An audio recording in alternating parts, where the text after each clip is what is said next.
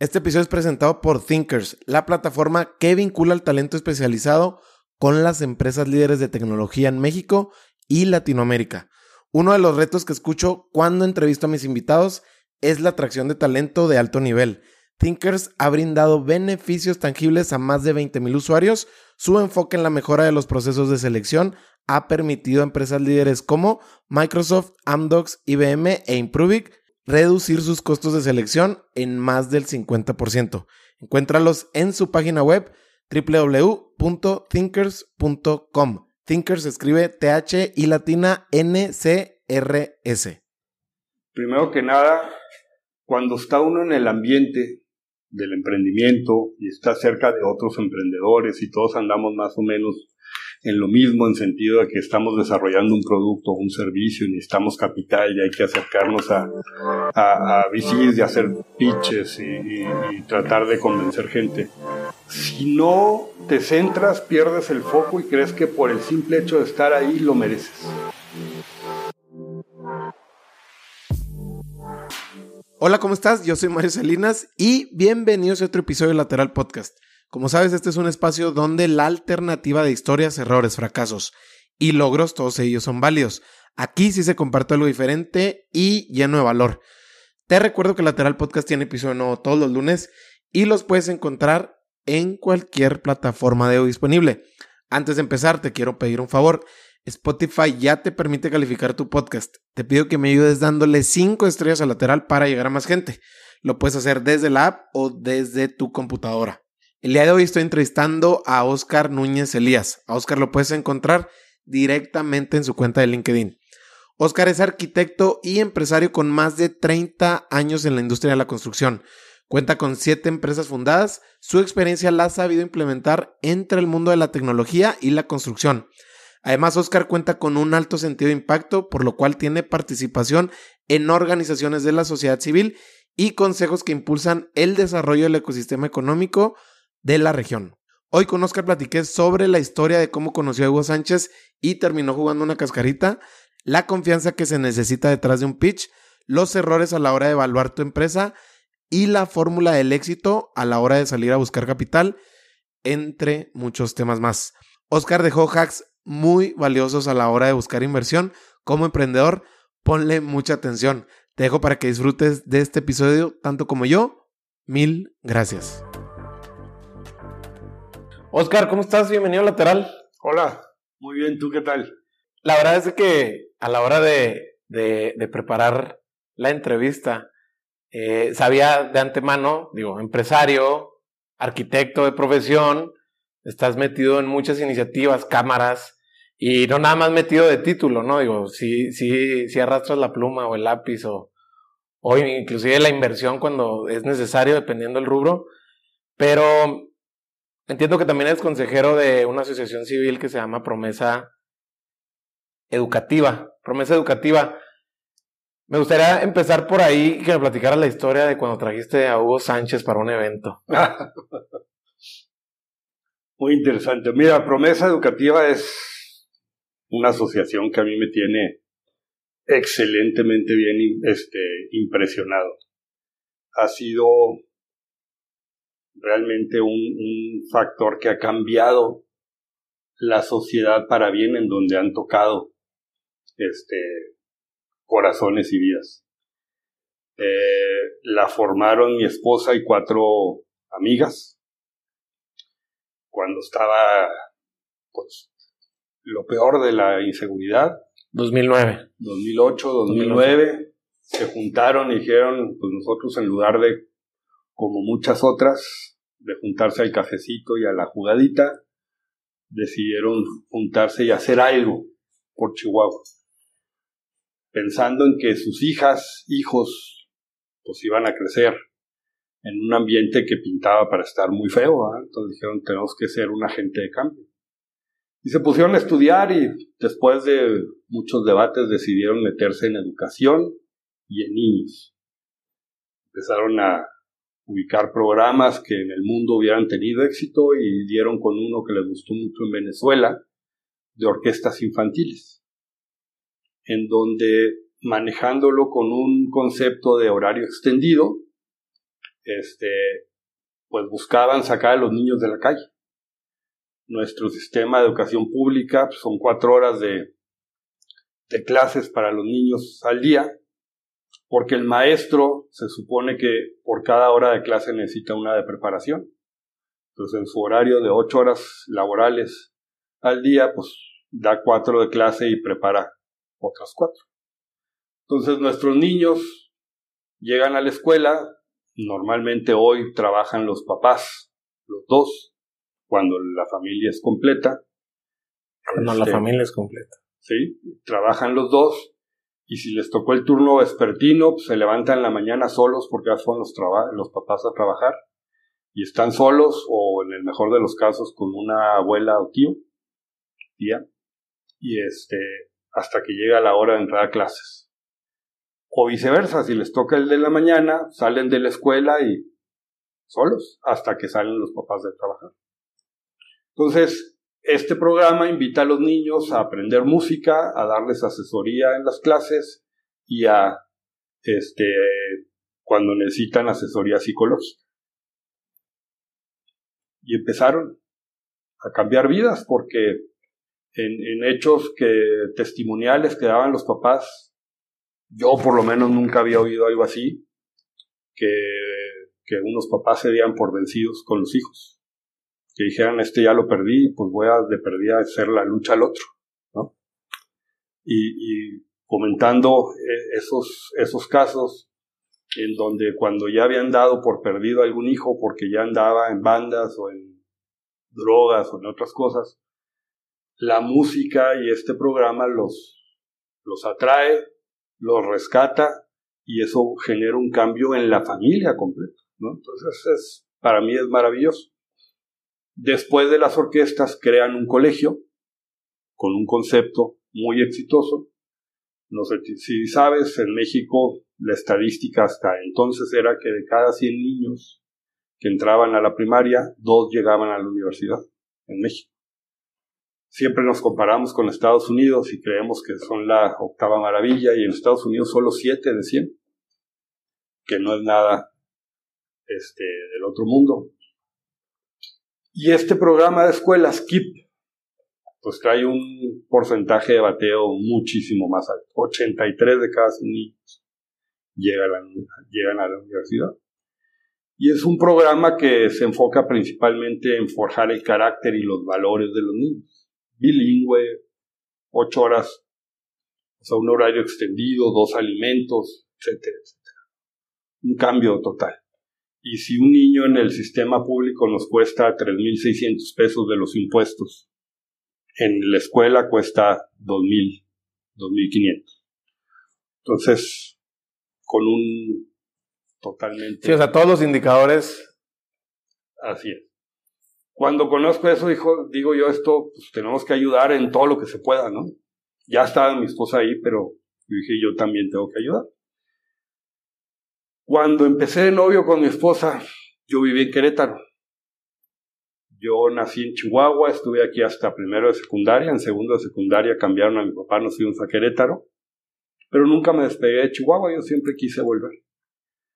Empecé a andar de nuevo con ella, ella tuvo una vacación con toda su familia por el Bajío. Terminando la vacación, ella y su mamá se vienen a San Miguel de Allende a un curso que habían, este, se habían inscrito desde tiempo atrás. Y yo las recojo en Guadalajara, que era donde habían terminado la vacación, venimos hacia San Miguel y nos paramos a cenar en Celaya.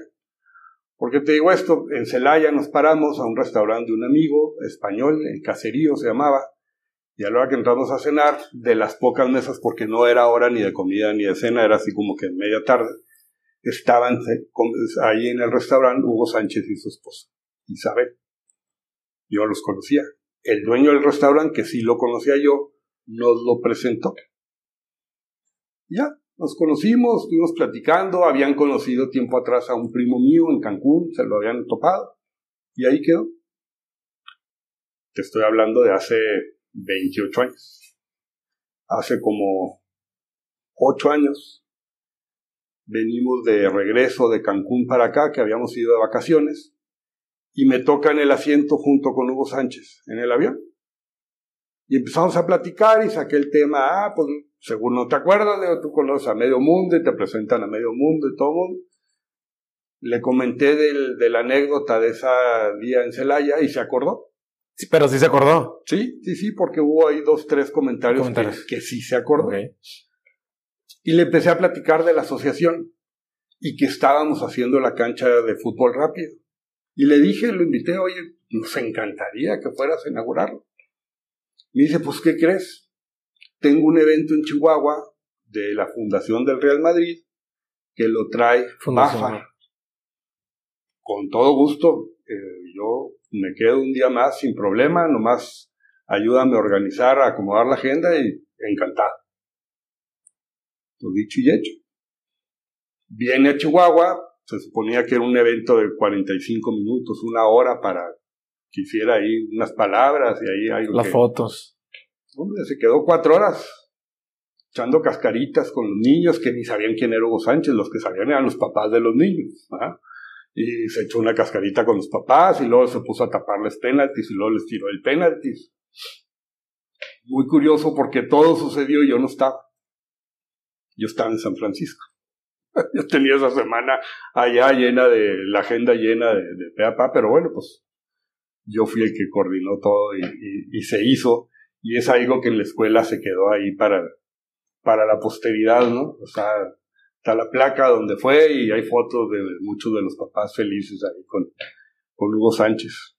Oye, eh, ahorita, ahorita que platicábamos antes de empezar, eh, me das el dato sobre, terminaste muy joven, ¿no? La, la carrera y eso te dio este, yo pienso que es una ventaja competitiva como para empezarte a nutrir de todo lo que querías hacer.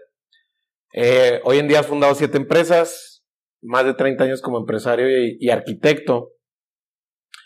Si te quitáramos esas banderas que hoy en día representas y has impulsado de manera exitosa, si tuvieras que elegir un plan B, si todo esto lo que estás haciendo ahorita no hubiera funcionado, ¿qué crees que hubiera sido el plan B? Digo, no me puedes decir tecnología porque también ahí estás full. Eh, y ahorita vamos a hablar de eso. ¿Qué crees que te hubiera gustado hacer? Ok, dijeras tú, quizá para esto también le podía pegar bastante bien. Qué buena pregunta. Siempre he sido, sobre todo antes era mucho más de, cosas manuales. Una de las empresas que, que empecé eh, me puse a diseñar muebles y a fabricar muebles de oficina. Y me gustó mucho. ¿Qué te gustaba?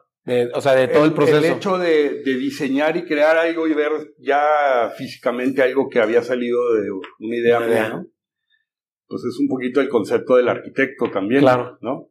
Este, pero yo creo que hubiera sido algo así, algo así, o por ejemplo, carpintería. Meterme yo a, yo trabajar con la madera hubiera sido a lo mejor también algo muy... ¿Y no lo probaste en algún momento? Ah, o sea, algo por ahí... Pues, mira, yo cuando estaba en la carrera, junto con otro amigo, eh, trabajábamos mucho haciendo maquetas, presentaciones, planos, etc. Y para las maquetas éramos muy buenos. Y mucho de lo que hacíamos con para las maquetas lo hacíamos con, eh, con madera nos poníamos a moldear madera y a trabajar con diferentes tipos de, materiales. Nos tocó hacer la maqueta del Estadio Corregidora de Querétaro.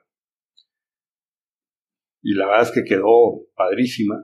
Este, incluso ahí me acuerdo muy bien porque nos le encargó el arquitecto que hizo el proyecto del, del estadio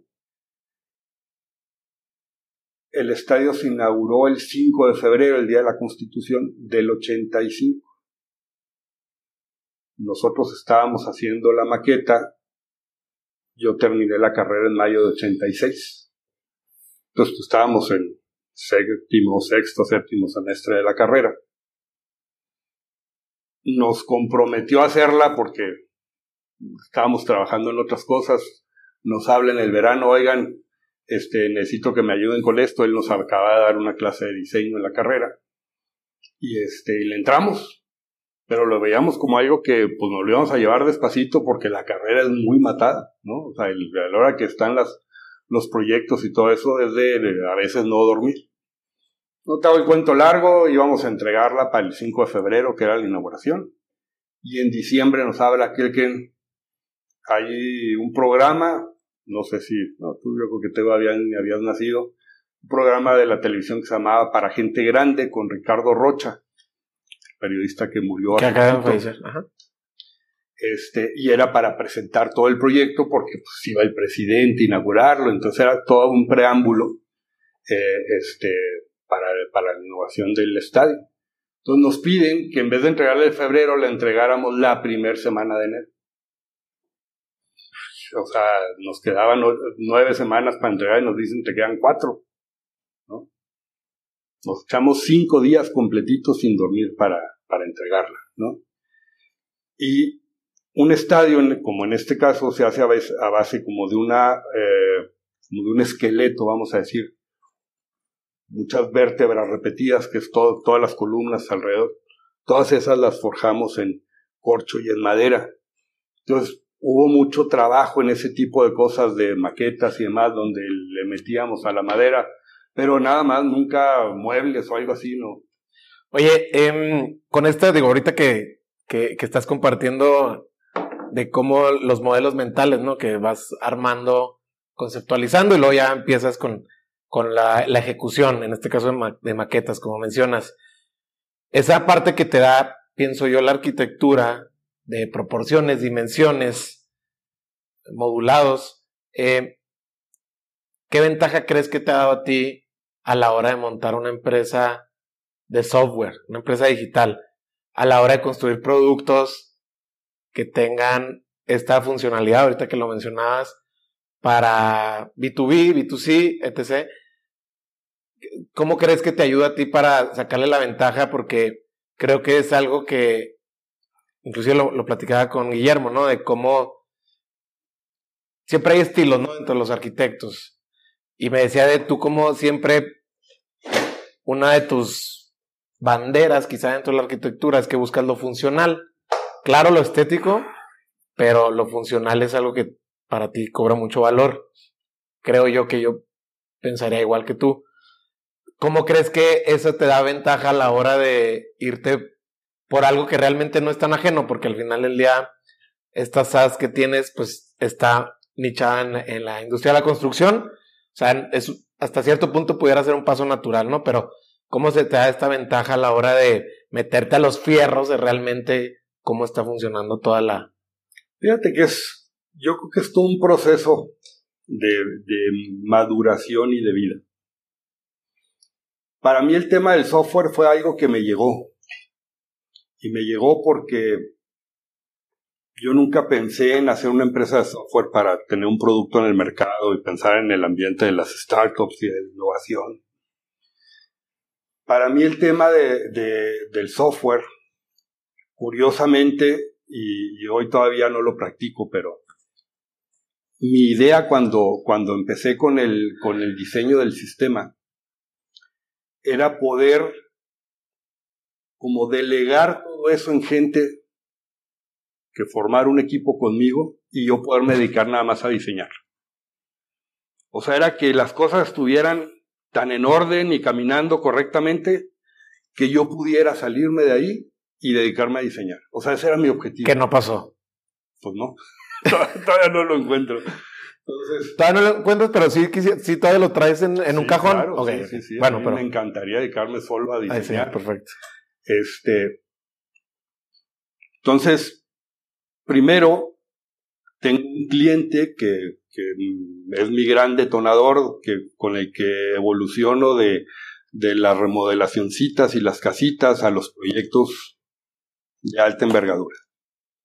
Y con este cliente, pues lo primero que hace es darme la confianza. Yo estaba, pues, tenía dos, tres años de egresado, pero 22, 23 de edad.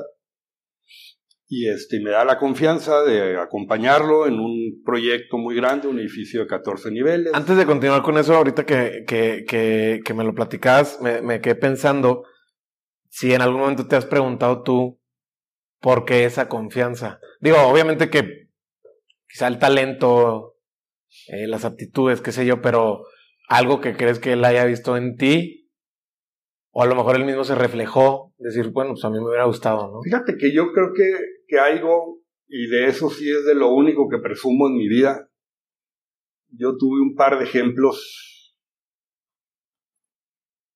a lo mejor muchos, pero para mí especiales y diferentes, que fueron mis papás. Eran rectos y honestos de manera inquebrantable. Primero, sufrieron muchas cosas antes de caer en ninguna tentación de aprovechar oportunidades no lícitas. Y eso a mí me marcó de por vida. Y yo creo que si eso tú lo transmites, le das confianza a la otra persona. Yo creo que mucho en este mundo se trata de, de confianza, ¿no? Yo creo que eso fue lo que me dio el lugar con este señor. Y esa confianza, él en algún momento te la puso a prueba de empezar a lo mejor a hacer un diagnóstico de saber, a ver, mínimo este chico tan joven que tengo aquí enfrente de mí, si sabe los básicos, o, o sea, porque sí es cierto lo de la confianza. Yo creo que, yo creo que tú estás ahorita confiando en que vamos a sacarle provecho a este tiempo que me estás regalando y yo estoy confiado en que sí va a pasar. De igual manera, él a lo mejor digo, pues es un voto de confianza, pero lo valido con alguna información. Yo creo que sí. Eh, te decía también al principio, he tenido cierta inclinación al orden, ¿no? A veces exagerado, en otras. nadie dijo que cierta, ¿eh? Nomás te lo adelanto. Todo el mundo dijo que es muy, muy ordenado. Y de ahí empiezo yo a trabajar desde que empecé en mi primer, mi primer año independiente, este, a diseñar formatos con los que yo controlaba los gastos y con los que le presentaba los reportes a mis clientes. Y siempre traté de que fueran muy entendibles, que fueran muy claros y que se demostrara que yo no le estaba quitando un peso que no hubiera estado en el acuerdo. Y yo creo que eso es parte de eso. El, el primer proyecto con este cliente, eh, él era comerciante, este, estaba en el sector de la electrónica, incluso traía maquilas completas de televisiones y estéreos de China con su marca. Y una persona que le queda de ver dinero, este, le paga con unos terrenos. Y me dice, oye, pues tengo estos terrenos, ayúdame, vamos a hacer algo, eran para, para vivienda, para vivienda pequeña. Le hice un proyectito para hacer 10, eran 64 lotes le hice un proyectito para 10, me acabó perfecto, el 5 de agosto empezamos a construirlos, el 20 de noviembre vendió la última de las 10 casas y las entregamos todas el 5 de diciembre, que era como le había puesto en el programa. Entonces, cuando tú cumples... O sea, cumpliste con las fechas así cantado y... y eso, eso... Entonces, yo creo que eso fue lo que me fue ganando el, el lugar. Yo les digo a mi gente y a todo el que conoce mi empresa de construcción que a nosotros nos interesa más clientes de muchos proyectos que estar batallando en conseguir nuevos clientes cada vez. En la industria es muy normal que haya diferencias entre el constructor y el, y el cliente y en la mayoría de los casos se rompe la relación. Nosotros hemos buscado que sea al revés. Y en la visión que tenemos es ser la empresa con mayor permanencia con sus clientes. Y tú puedes hacerle el segundo y el tercero y el cuarto y el décimo proyecto a un mismo cliente solo si el anterior lo cumpliste. Porque también es un hecho que puedes haber cumplido en ocho y si en el nueve fallaste ya no va a haber diez. En la mayoría de los casos. En la mayoría, en un 70-80% va a ser así. Entonces, ese fue el enfoque siempre si ya tienes un buen cliente y sabes que es alguien con potencial de muchos proyectos, pues vamos a hacer las cosas bien para que el Señor siga dándonos los proyectos. Y yo creo que eso fue. Yo pienso que eso fue después de ese primer proyecto que sale en tiempo, él lo vende antes de terminar, se entrega en tiempo, nos quedamos construyendo 54 casas más, le fue muy bien, nos fue muy bien, pero entre más va creciendo el trabajo, más controles necesitas. Y entonces yo empiezo a desarrollar más formatos que me ayuden a manejar más cosas del proceso. Y luego los formatos, pues empieza la transformación digital. Se empiezan a volver hojas de Excel. Después esas hojas de Excel se empiezan a comunicar entre sí con macros y demás, gráficas, y luego empezamos con Access, que era... ¡Wow! En algún momento fue el boom. a mí me tocó. Y ya de ahí el siguiente paso era, pues, necesitamos un software que, integrado, ¿no? Que nos haga todo.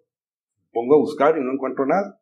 Mi hermano el mayor, ingeniero en sistemas, le digo, oye, pues, me dice, no, pero lo que tú necesitas no está en lo que nosotros hacemos. Y me contactó con un competidor de él que sí estaba más en la parte, sobre todo gráfica, ¿no? Para fotos, planos, video, etc.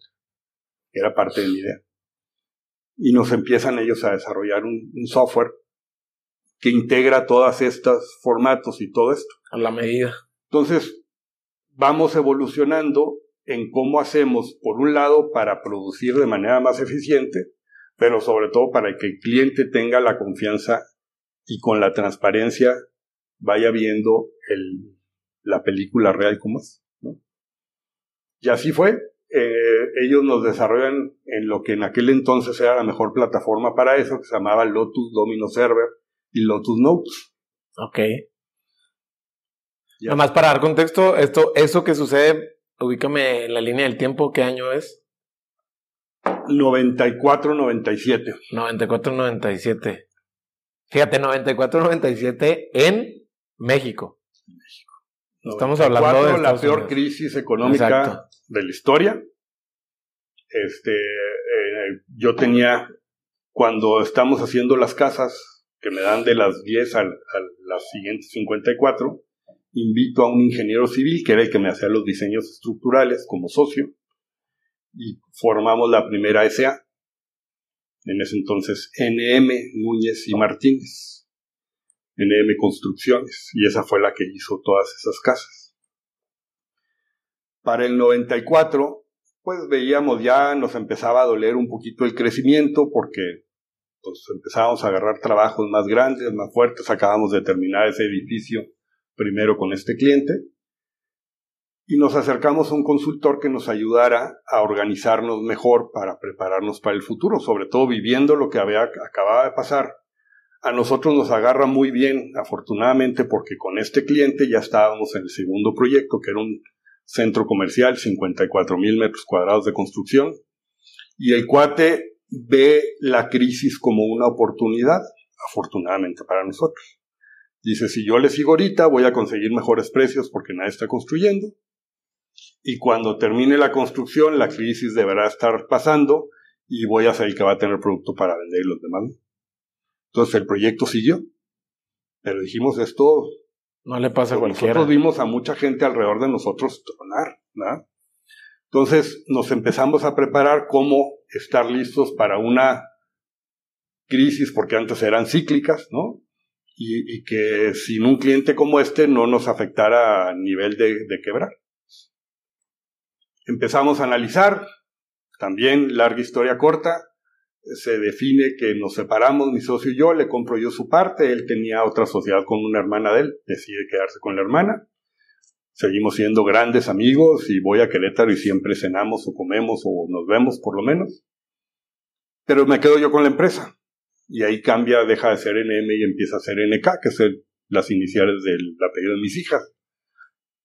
Nunca lo digo, pero porque siempre manejamos nada más las letras. Este, y a partir de ahí, yo ya retiro por completo la parte de ser contratista y me quedo únicamente en el Construction Management, que aquí lo hemos denominado dirección de proyectos, para tratar de diferenciarlo de la supervisión, que la supervisión pues, en México es muy limitada. Corta. Eh, tenemos la mala imagen, que no debe ser, de la supervisión como el policía o el reportero de la obra. Y yo, pues, ni de chiquito soñé ser policía, yo quería ser jefe. Y entonces me fui por el lado de la dirección de proyectos, ¿no? Para ser el director. Y entonces, este, fuimos creciendo con este software. Yo regreso a vivir a Chihuahua. Oye, a ver, déjame te tengo ahí para, para digo, lo, lo platicas de, de, una manera que todo fluye y seguramente hasta la fecha ha fluido muy bien, pero quisiera meterme en la historia detrás de la historia, porque, digo, encuentras, gracias a tu hermano, ¿no? Este desarrollador, lo montan, lo montan en este servidor que en la vida lo había escuchado, por cierto. Eh, ¿Cuáles son los primeros retos a los que te enfrentas? Eh, no a la hora de desarrollarlo, ¿no? Sino a la hora de ponerlo al servicio del mercado, decir, oye, eh, a la constructora, a los que vienen de fuera, a la inversión extranjera, decirles, aquí está este software que es para una dirección.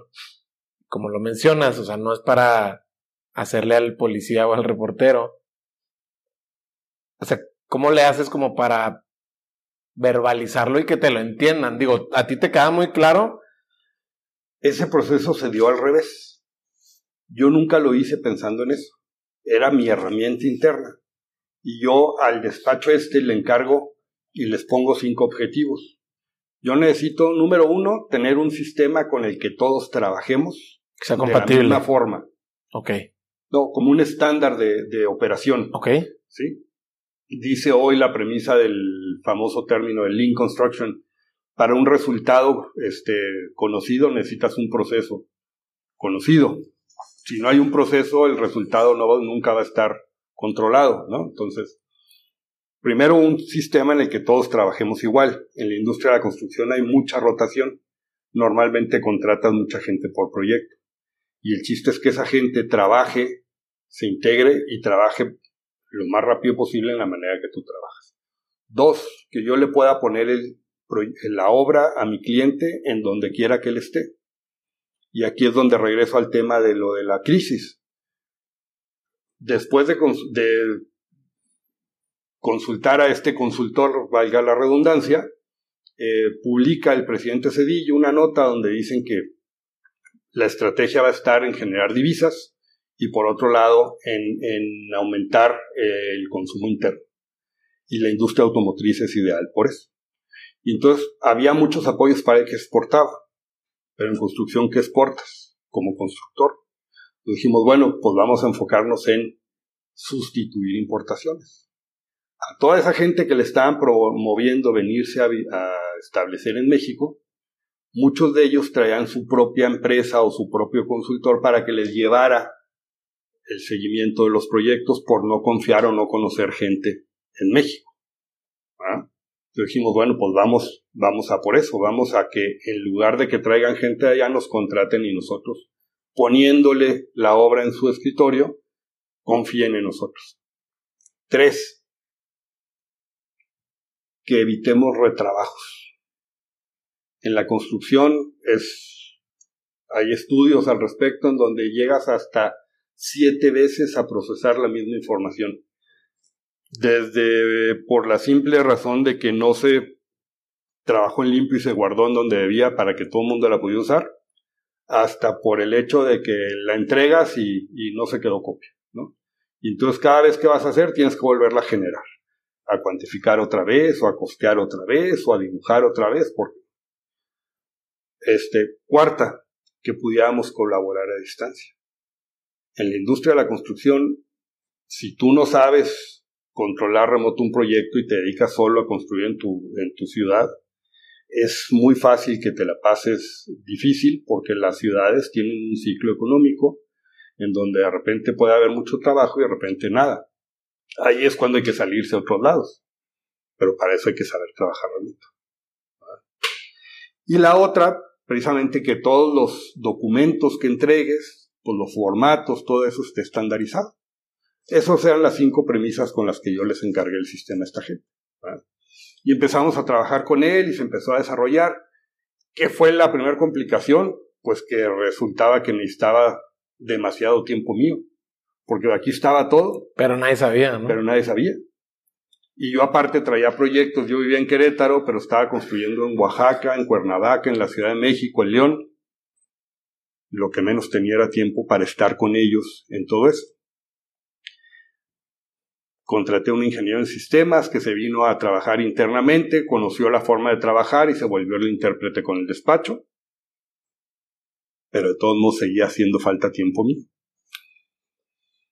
En paralelo, en el 95 entra un gobernador por primera vez panista, al gobierno en Querétaro e invita a mi hermana como secretaria de Planeación y Finanzas. Y por arte de magia, en cuanto toman posesión, me ofrecen la Cámara de la Construcción, la presidencia de la Cámara de Construcción, la presidencia del Colegio de Arquitectos, la presidencia de Coparmex, la presidencia de la Cámara de la Consultoría, me empiezan a caer proyectos que claro que todos necesitaban el empujoncito de la secretaria o del gobernador. Y yo dije, yo no voy a ser el hermano incómodo, siempre me he quejado de esto, no porque no me hubiera tocado, sino porque no estoy de acuerdo. Y dije, esta es la señal que faltaba para regresarme a Chihuahua. O sea, cuando te cae más trabajo es cuando dices tú de esta manera sí, no quiero pero, hacerlo. Pues no era lícito, ¿no? claro. te están buscando con, con, cola, ¿no? Sí, pues va por la silla. Y todos me los capoteé muy bien hasta que un amigo y su papá, los que ya les había construido otro proyecto, me invitan a un proyecto muy grande y ya cuando estoy con ellos resulta que también estaba la venia del gobernador. La venia. No, dije yo, vámonos de aquí. ¿Y te estuviste zafar también de ahí, de esa última? Sí, sí, sí. Dije yo, aquí no, este, ahí nos vemos. Y me regresé a mi pueblo natal. Y aquí estoy desde entonces, diciembre del 99. Este, y cuando me vengo para acá me asocio con Ernesto Hermosillo. No sé si lo ubicas, de Bafar. Este, él era entonces el distribuidor de Terra Infocel, Internet. Este, nos asociamos porque ya el negocio de ellos iba de caída, porque ya estaba Prodi, y ya estaba Yahoo, y ya estaban todos los que llegaron primero a competir. Y su aportación al negocio íbamos a desarrollar proyectos de construcción, casas para vender o locales o lo que fuera. Su aportación al negocio fue ese software, volverlo una aplicación de nube. Te estoy hablando del 2000-2001. La nube no se llamaba nube, era un FTP compartido.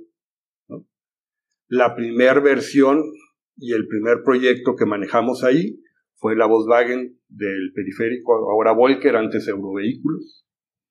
Este, otro cliente que la, familia Tuché, el ingeniero Javier Tuché, porque son dos grupos, este, de ocho edificios que, que tiene, siete se los hemos construido nosotros, con esta filosofía que te decía de, clientes de muchos proyectos y permanecer.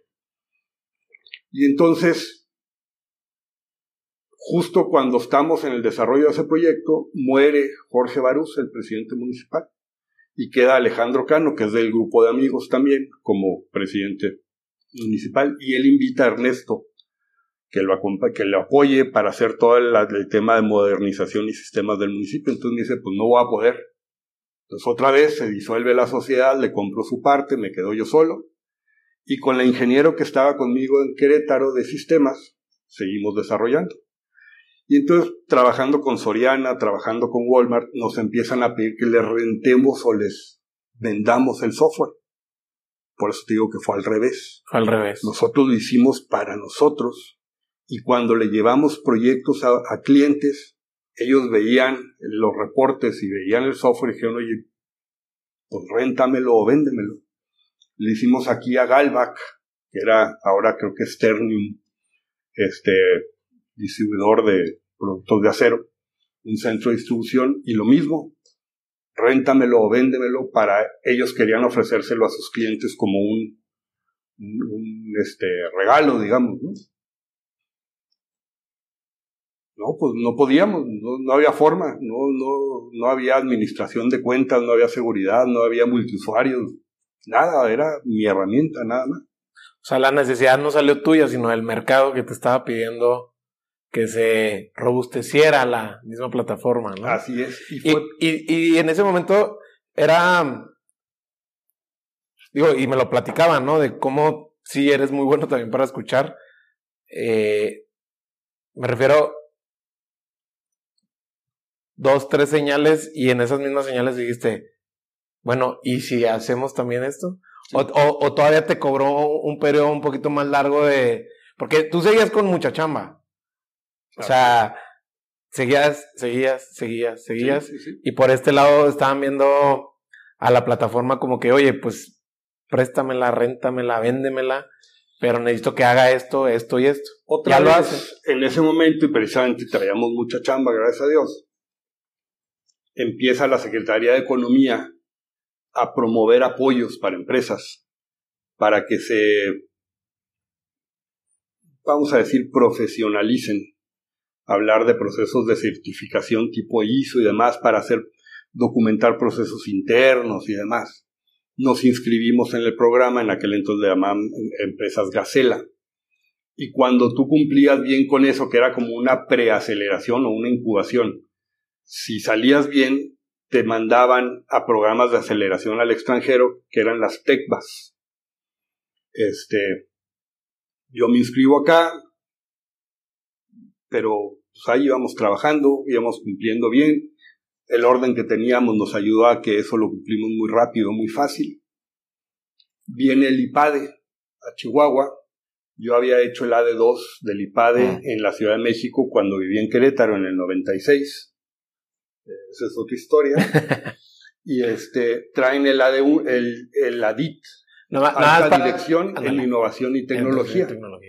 Ese lo traen, es decir, lo, lo imparten entonces en, en presencial aquí. Sí, impartieron aquí. ¿Por alguna gestión de, de las mismas? No, tenían desde el 2000 que llegué yo a, a, a vivir de regreso en Chihuahua, empezaron los programas, trajeron una de dos y luego estuvieron trayendo a de dos, de unos, continuidades, etcétera. Y como yo era egresado de allá, me invitaban, como le llaman ellos, monitor de inicio, como un capitán de equipo provisional en lo que arrancan y aprenden el método los que están en el curso. Entonces las primeras cuatro semanas acompañas a un equipo. En el 2010 ya llevan 10 años continuos de programas, traen el ADIT, como pues ya habían hecho muchos AD2, ya habían hecho muchos de unos, ya, pues yo creo que para que fuera diferente y seguir manteniendo gente, trajeron eso. Y ese incluyó un viaje a Silicon Valley. Me inscribo y cuando veo la agenda del viaje, me contacto con tres de los mentores que nos van a dar pláticas. ¿Por adelantado? Sí, me contacto con ellos por adelantado para sacar una cita para que me ayuden a evaluar el sistema y me den su opinión de si realmente le ven valor. Como para ahora sí ya. Sí, porque, o sea, esto, digo, ya investigando, pues implicaba mucho esfuerzo y mucho dinero y mucho tiempo y mucho todo, ¿no? Oye, a ver, pues me, me, me queda claro que la visión la tenías como a lo mejor, no sé, aquí me vas a corregir, no sé qué tan intencionada, pero como que ibas teniendo estas señales o este olfato de decir, bueno, ya el mercado está diciendo que, que, está, está bueno esta plataforma, les funciona, les da valor, solamente ahorita no está lista como para ponerla a disposición porque le falta esto, esto, privacidad, seguridad, la nube como tal, etcétera. Y cuando te adelantas como para que te hagan una no sé, consultoría, asesoría sobre la misma plataforma. ¿Qué es lo que tú buscabas? O sea, o al menos compárteme a lo mejor un detalle técnico que tú buscabas en, en estos mentores, o, la parte comercial, que era lo que buscabas en ellos, como que te dijeran, bueno, mira, esta es nuestra... Mira, fueron tres a los que yo identifiqué de ahí. Uno era Jorge Zavala, que era el director de Tecva en Silicon Valley, en San José. Otro era Natán Sad, también mexicano, era vicepresidente de lanzamiento de nuevos productos de pantalla chica en Dell. Y el otro, Héctor García Molina, eh, catedrático de la Facultad de Ciencias de la Computación de Stanford. Había sido ya incluso director de la Facultad de Ciencias a nivel doctorado y demás. Y a los tres les hago la misma solicitud. Este, que me concedieran un espacio de su tiempo, que los invitaba desayunar, comer un café, cenar, lo que fuera, para que conocieran lo que yo traía y me dieran su opinión de si había algo ahí de valor, porque me había sucedido que tenía clientes importantes que me habían pedido que lo rentara o lo Dos, Jorge Zavala y Natán Sad, me, me concedieron la cita desde inicio, el otro no me contestó. ¿Qué fue? ¿Un café? ¿Una comida? Eh, no, los dos me recibieron en su oficina y, ahí les hice la presentación. El tercero, Héctor García Molina, no me contestó. Sin embargo, cuando llegamos al viaje, nos da él una conferencia. Terminando la conferencia, me acerco con él y le digo, oye, te había mandado ahí una invitación, acéptame un café, una cerveza, te invito a comer, a cenar. Era jueves, me acuerdo perfecto, el viernes se terminaba el viaje y el viaje terminaba con una comida en Napa Valley, en el viñedo de Mondavi. Nos presentaban el caso de éxito de Mondavi y ahí mismo comíamos y se clausuraba. Y él iba a ir a la cena, él sabía que se clausuraba en la... Dice, sí, cómo no, vente el lunes. Dije, órale. Le digo, este, ahorita mismo cambio mi boleto de avión y claro que sí, el lunes te cae. Ah, me dice, entonces sí tenemos tema. Pues yo creo que sí, le dije. Sí tenemos tema. Sí, sí, como diciendo, no es nomás para perder el tiempo. Claro. Le digo, pues yo creo que sí. O sea, te lo aventó el lunes para ver si sí, sí, así te echabas para atrás. Echando el diablito a ver si decía, no, no, pues ya me voy y no voy a estar, ¿no? ¿Qué pasó? Y me dice, a ver, espérame. Hijo, me dice, tengo el día lleno y ustedes se van mañana a Napa. Te invito a la hora de lunch aquí a mi oficina. Yo normalmente pido algo y aquí como en mi oficina. Vente y te invito aquí. Pues ahora, vente a la una. Porque tengo una cita una persona y un personaje, me dijo. A, a las doce y a veces se extiende. Órale. Por supuesto que a las doce y media yo estaba sentado fuera de su oficina. Como al cuarto para las doce se abre la puerta, y me presenta al personaje, Larry Ellison, el CEO de Oracle. Si ves la lista de los más ricos del mundo, está entre Ahí sigue, ¿verdad? Ahí sigue. Ahí sigue. Y era, te presento y no sé qué, me presentó un emprendedor mexicano, arquitecto, trae un software. Ah, mucho gusto. Y entonces ya me quedé ahí con él. Los tres me dijeron, eres nube, eres móvil eres Project Lifecycle Management, eres Business Intelligence, Big Data, eres todo lo que se está moviendo ahorita en el software en, el mundo. Ya deberías de estar aquí. Y ahí fue cuando dije, pues, papá. No te... O sea, bueno, escuchando a estos, estos tres personajes eh, muy brillantes, ¿no? y estando como que en el lugar, que sigue siendo el lugar, ¿no? Silicon Valley qué pasa por tu cabeza al, decir acepto. Y seguramente no es algo, no sé si dudaste, porque me suena que no dudaste, pero más bien, ¿cuál era tu visión? Porque veo que tus visiones las vas armando conforme la vida te va poniendo enfrente de las oportunidades. Ahorita que decías que fui viendo la oportunidad y esto, la verdad es que también se combinan con muchas cosas. Cuando me empiezan a pedir el software, también viene una baja de chamba y como que dices, ¿y ahora el mismo, Pero el mismo ciclo que decías de las ciudades. Sí, sí, sí. Entonces, ¿y ahora qué hago? ¿no? Entonces, pues, pues, ah, caray, pues ahí había algo. A ver, vamos a ver qué, de qué se trata eso, porque a lo mejor por ahí puede haber algo, ¿no? Explorar. Así es. A mí el mayor empuje me lo dio este cuate. Este cuate, no sé si lo ubicas. Héctor García Molina, eh, en su sus clases, él daba clases en el doctorado de ciencias de computación ahí en Stanford. Tiene un par de alumnos que su tesis los va él asesorando, mentoreando en la tesis, y la tesis se llama Google. Es el asesor de Sergey Brin y Larry Page. Cuando les dan a ellos el cheque aquel famoso de los 250 mil dólares a nombre de Google Inc., van ellos dos y lo invitan con el 10% de la empresa. Y él les dice, no, no, esto no es ético, yo soy su maestro y con todo gusto los acompaño, invítenme al consejo, pero no las acciones son de ustedes. Yo creo que después se quiso dar un balazo. o dos. Entonces, que un personaje ¿Tú, tú, qué hubieras hecho? No, pues es, que así era. yo creo que fue correcto lo que hizo. O sea, eh, su, su chamba era como mentor, como maestro, ¿no? Si no pueda tomar. Sí, de ahí se sale y se pone a trabajar con ellos a lo mejor, pero no por lo que había hecho. por lo que ha hecho. Entonces, que un personaje como ese te diga lo que me dijo. Sí, sí, o sea, me olvidó todo lo que tenía que haber alrededor y yo dije. Le doy por aquí. Por aquí es. Ay, me fui. Y ya después dije, a ver, ¿cómo sí? Por lo pronto ya decidí que sí.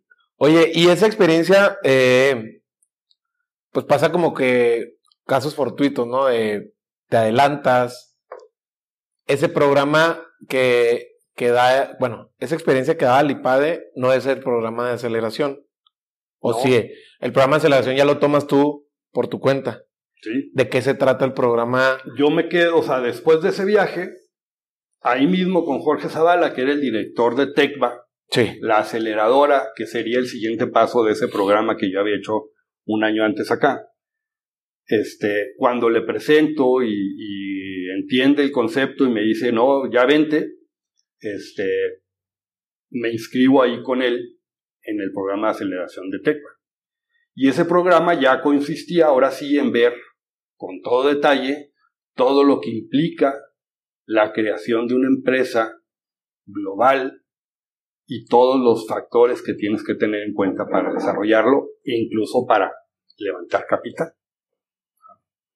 Entonces, el entregable, como te digo, era un plan de negocios donde dices, esta es la empresa, este es el producto y esto es el, el por qué consideramos y validamos que el mercado lo necesita, etcétera, etcétera. Entonces, ya que entrego ese plan de negocio, yo convoco a los nueve este, que, que identifiqué como posibles asesores, incluido Héctor, y los invito como advisors. Y solo Héctor me dice que no. Me dice, ya estoy en el consejo de, de Oracle, estoy en el consejo de, de Stanford, en la dirección, estoy, me dice, no hay tiempo. Lo que necesites, búscame y encontramos un espacio, dice, pero no lo puedo hacer de manera formal. Los otros ocho dijeron que sí. Y entonces, como te digo, es un proceso formal porque les das acciones y ellos se comprometen a darte una sesión, sea semanal, quincenal, mensual, dependiendo del acuerdo que hayas tenido con cada, con cada uno, y cada uno de ellos en uno de los temas que requiere, en este caso, una solución para volverse un producto exitoso. Y estás hablando, Nathan Saad era el Program Management como el modelo de gestión, estás hablando de, de, todo lo que es el marketing, de lo que es operaciones, de lo que es customer experience, de lo que es eh, reclutamiento y talento, contratación, de lo que es finanzas, de lo que es este, investigación y desarrollo para, para el producto, el mismo desarrollo del producto. Entonces, cada uno de ellos era experto en uno de esos. Y a ver, tenías a los peces más pesados, si no es que de, de este momento, de ese momento, y seguramente han muchos trascendido, ¿no? Con su impacto. Y tú venías de Chihuahua y anteriormente de Querétaro. ¿Cómo es, o sea, cómo es para ti sentarte en la mesa? Que si bien venías ya muy curtido, pero ya esto era Big Tech y, justo lo mencionaba, ¿no? O sea, todo lo que reunía Bill Binder era hacia dónde iba todo en los próximos dos años, cinco años. O sea, esto estaba agarrando un ritmo impresionante. A lo que ves que no sé si en algún momento te sentías abrumado o te pasaba poquito el síndrome del impostor o simplemente dijiste, como, y lo mencionaste ahorita, si este cuate que estuvo en el núcleo de lo que fue Google, o sea, el núcleo del núcleo del núcleo, es decir, en la parte, en el, ahora sí que en la punta, eh, pues yo le voy a dar, ¿Nunca te pasó por eso como decir, híjole? Cuando llega la primera vez. Es que los mismos nombres ahorita los escucho y intimidan. Sí, eso te iba a decir. Cuando llegas la primera vez, simplemente saber dónde estás te apantalla, ¿no? Te queda así como dices. Pero la realidad es que conforme va pasando el tiempo, primero en ese programa que hicimos del IPADE, que fueron 10 días, y luego ya que regreso a la aceleración y vas conviviendo con esa gente y vas asistiendo a, a talleres, a, pláticas, a conferencias, y resulta que te sentaste enseguida de fulanito de tal y te tocó en la mesa, en la cena con menganito. Son gente normal como tú y como yo. Eso te hace perder la unidad. Y yo lo que les digo siempre cuando, cuando tengo oportunidad de, de platicar, sobre todo con chavos, digo, lo primero que hay que hacer es, hay que creérsela. porque conoces a esta gente y no son nada del otro mundo, no son seres superdotados. Se hicieron buenos haciendo algo, pero tienen una vida tan complicada peor que la de uno. Se hicieron buenos haciendo algo.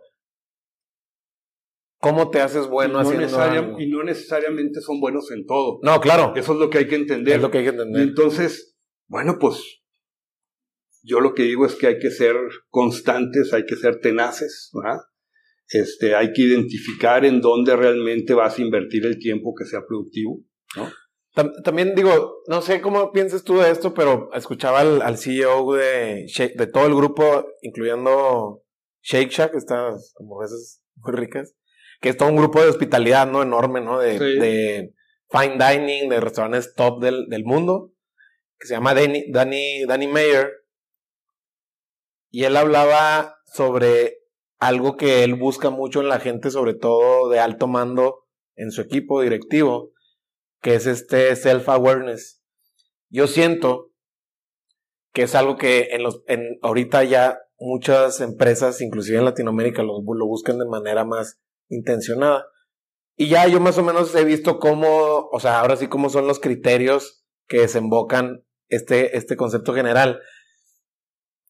Creo que es algo que tú también tienes y en ese momento también, porque también justo esta, estas conversaciones que tienes contigo mismo de creértela, pues te ayudaron a no hacerte para atrás y a lo mejor no autosabotearte, que te ganara, no sé, distracciones estando allá, ¿no? O estando aquí. Eh, no sé, ¿tú cómo piensas de eso también a la hora de rodearte de talento? Sobre todo hoy en día, en la posición que estás, con el liderazgo que manejas, eh, a la hora de, decir, bueno, es que también necesito gente que sea automotivada, eh, no nada más por, por lo que yo ejerzo, sino también ellos mismos que tengan esta conciencia, ¿no? De que tenemos esta visión, ahorita como mencionas, ¿no? De estos clientes recurrentes y cómo nutrirlos y darles valor sobre el valor. No sé tú cómo piensas de eso, porque yo te lo veo a ti y digo, bueno, claro, o sea, tener las validaciones de estos personajes ayuda, o sea, es un, es un tanque enorme de gasolina que te digan que sí tiene potencial y además te rodeas de estos advisors que yo creo que es una, es es algo clave, lo mejor yo lo veo así en, en todo este crecimiento de la plataforma, pero no sé tú cómo piensas de, de eso, sobre todo porque tiene que ver más con, con tu autocrítica, sin ser severo, sin ser irte al, opuesto, pero sí de decir, bueno. Mira, yo creo que algo que es bien importante y lo había aprendido no ahí antes, es el hecho de que uno se debe rodear de gente mejor que uno. Hay gente que le tiene miedo a que si contrato a alguien que se vea o que se sienta que sabe más que yo, este, no me vaya a exhibir y entonces, como dicen, este, si tú eres nivel A, vas a contratar gente doble A. Y el que es nivel C va a contratar gente D y E, para que no lo vayan a opacar, ¿no? Este, yo te diría que más temor me daba o más incertidumbre me causaba el cómo integrar a todos estos personajes en equipo alrededor de la visión y del proyecto, más que en el hecho de, cómo ir al mercado y si tendría éxito o no el producto. Estaba trabajando con gente con muchísima más experiencia y capacidad que yo, sobre todo cada uno en su tema. A lo mejor yo sabía un poquito de todos, pero cada uno de ellos en lo suyo sabían mil veces más que yo. Entonces, para mí era más importante el concentrarme en cómo le hago para que todos estos colaboren juntos. Integrarlo, ¿no? Y cómo le sacamos valor a la interacción con ellos, sea cuando están juntos o en el uno a uno, más que al hecho de, híjole, y si me falla, ¿qué hago? El desarrollador, seguías tú trabajando con él, el que estaba aquí en México. No, ya no, desde que me vine yo de, de, ah, Querétaro para acá, pues yo mismo me puse la soga en el cuello, porque yo siempre les vendí la idea de que había que trabajar con gente local. Y yo ya no estaba local. Entonces, este... y empiezas a traer a gente El software mismo es lo que en teoría de administración dicen es un concepto global, ¿no? Ok. Es un concepto global que se desarrolle con toque local, Mm. ¿no? Entonces, este, me vengo yo para acá y, y, pues, aunque sigue habiendo contacto, relación, este, pues ya no, ya no hubo proyectos con ellos, ¿no? Yo me enfoqué ya acá en el mercado de este lado, hice proyectos, aún estando aquí todavía uno en Chiapas, este, aún estando aquí en, pues, no sé, en Agua Prieta, Sonora, en Monterrey, en varios lados, pero con él ya no tuve proyectos. Oye, Oscar, mm, ahorita estamos hablando de, estos eh, advisors que, que mencionas y cómo es diferente también el abordaje y cómo se trabaja con ellos a comparación de México y en Estados Unidos. Mm, y empezamos a hablar de cosas técnicas, pero me gustaría saber cuáles son como los takeaways, los aprendizajes, sobre todo la parte blanda de habilidades, las soft skills tan famosas. ¿Qué, qué te, ¿Qué te puede marcar de esa experiencia de estar en las grandes ligas con los peces gordos?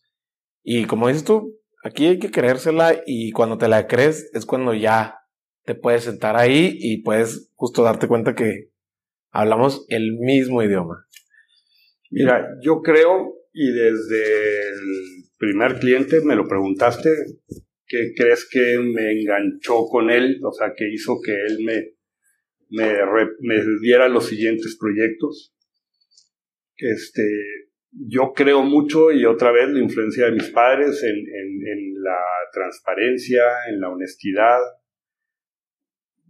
Vamos a decir en la humildad en el sentido de reconocer que, que la gente puede saber más que tú, ¿verdad? Y, si tú estás consciente de eso y lo sabes manejar, pues más que una desventaja, yo creo que es una gran ventaja. El, el no frustrarte porque este cuate sabe más que yo, sino al contrario, pues yo voy a explotar lo que yo sé, ¿no? Yo tengo una capacidad de relaciones, yo tengo una capacidad de, de colaboración, de, de muchas cosas. A lo mejor no sé programar en lenguaje no sé qué y a lo mejor no sé este, el cálculo estructural de no sé.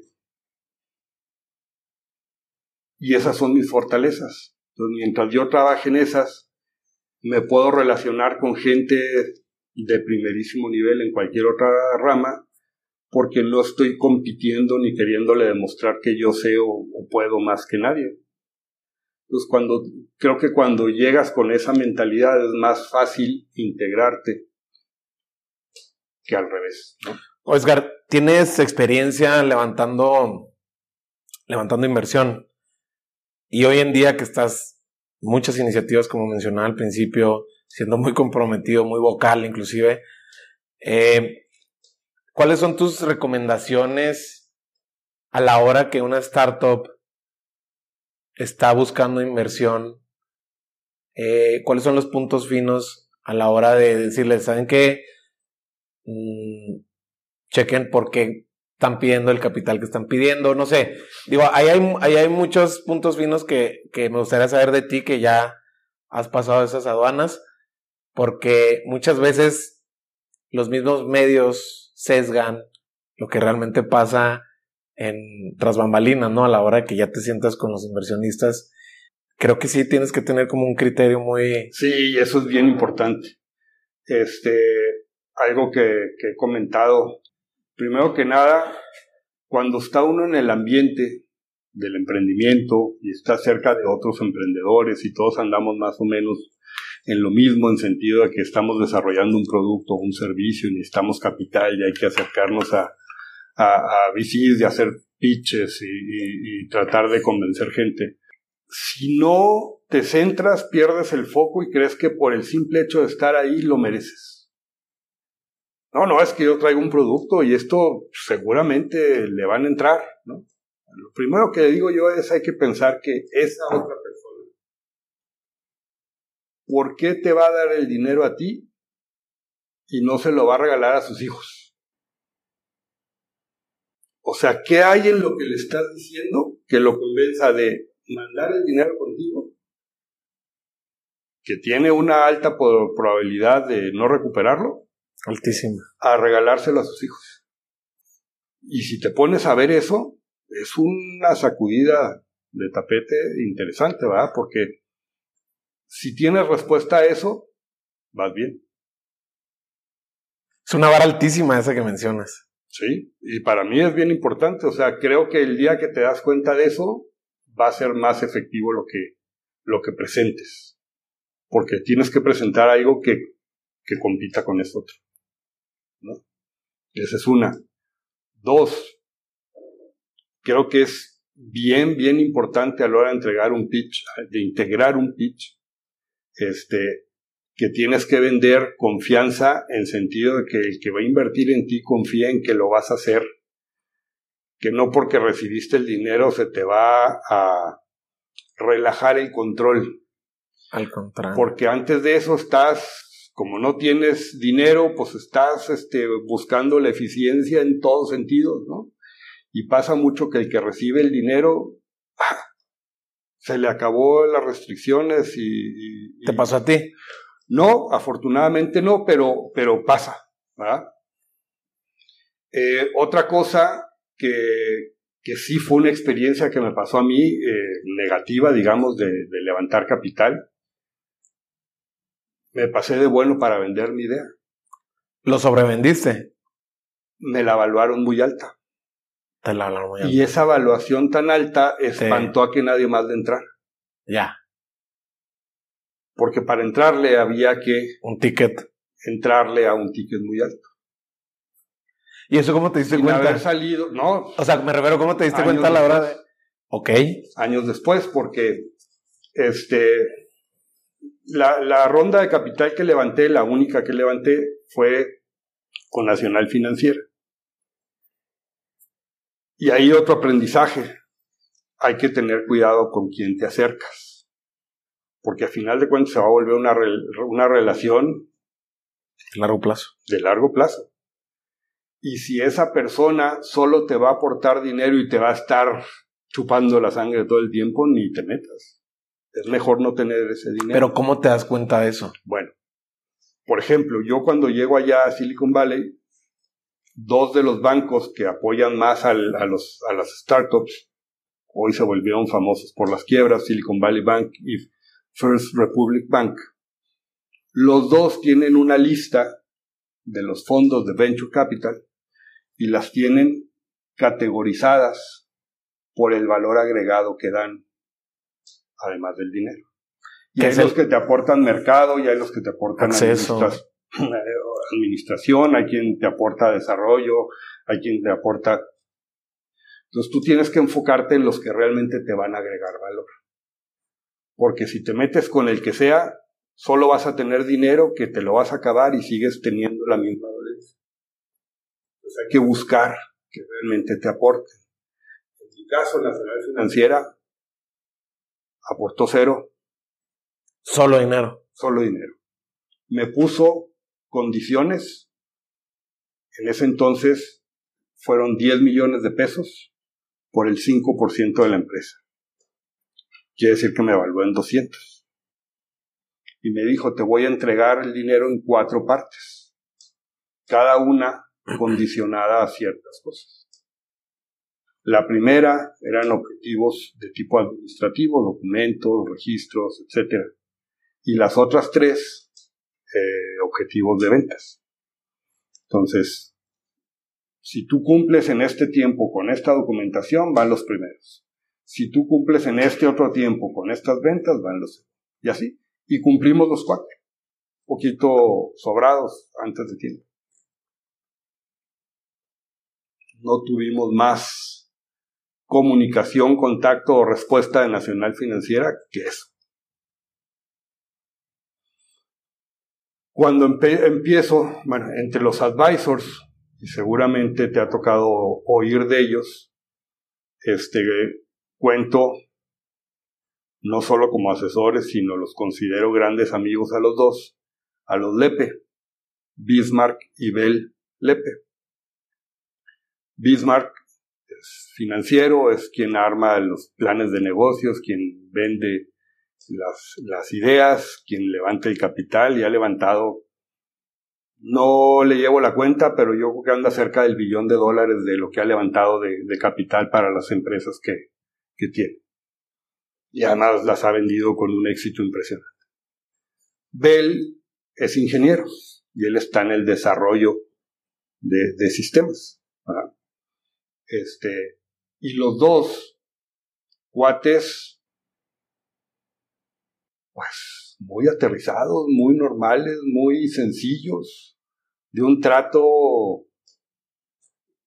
cordial, súper amigables, olvídate. Y cuando estoy eh, con ellos teniendo un one-on-one y vamos conociendo, sobre todo con Bismarck, que era con el que hablaba yo para temas de levantamiento de capital, me dice, mira, antes de empezar una ronda de capital, tienes que hacer una planeación previa. Tienes que tener cuidado. Si tú oficialmente inicias una ronda de capital y te tardas en levantar capital, te va a tronar. Porque se corre el rumor de que ya tienes tanto tiempo y no has logrado levantar capital, ya de entrada te van a cerrar la puerta a la mayoría. Entonces, ahorita dice, lo primero que vamos a hacer es, te voy a presentar con fondos que yo conozco y vas a platicar con ellos como platicamos tú y yo, en plan de cuates y de asesoría, les vas a platicar lo que estás haciendo, de lo que se trata, y les vas a pedir su opinión. No les vas a pedir dinero, les vas a pedir su opinión. ¿Qué piensan del producto y qué piensan del momento y de la industria para salir a levantar capital? Si les interesó lo que te digan, ellos mismos te van a jalar. Y si no, te van a dar su consejo. Y te van a decir, oye, pues mira, la situación ahorita está así y así y así. Eso para mí es una de las más importantes lecciones. Porque al final del día sí estás pichando, pero sin él te estoy pichando.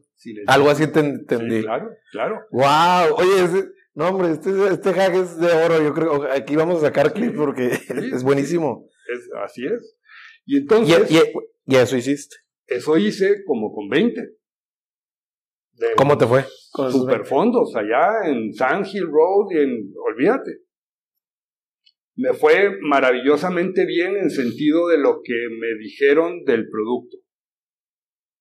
Mal en cuanto a lo que me dijeron de la industria me dijeron, nadie ahorita voltea a ver a la industria de la construcción como un potencial de, rentabilidad y crecimiento. No es, dicen allá, pues había, de hecho había una conferencia todos los años que hacía Dave McClure, el de 500 Startups, que se llamaba Unsexy. Y esa era una industria. Dice, estás en la más unsexy de las unsexy, dice tu producto, la verdad, y lo que traes y lo que me enseñaste, híjole, se me hace fregón, pero se me hace que andas algunos años adelante. Esa fue como la conclusión de la industria, del producto, salvo algunos muy técnicos que decían, eh, piensa en esto y piensa en lo otro y mejorale aquí o piensa... En general fueron buenísimos. Pero entonces, fue una experiencia espectacular. Hablé con fondos de los mejores, incluido Sequoia, es, ¿no?